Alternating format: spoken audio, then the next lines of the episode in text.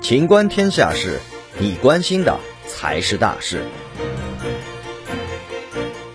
电话手表自燃，四岁女童手背被烧伤。近日，福建泉州四岁女童依依所佩戴的电话手表突然发生自燃，孩子的手背皮肤被严重烧伤，为三度烧伤。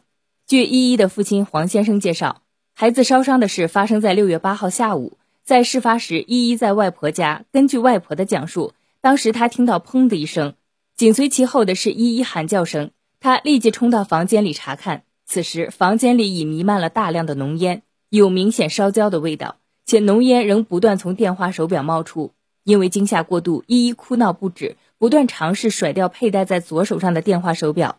在外婆的帮助下，依依才脱掉手表。此时依依的手背已经被烧伤。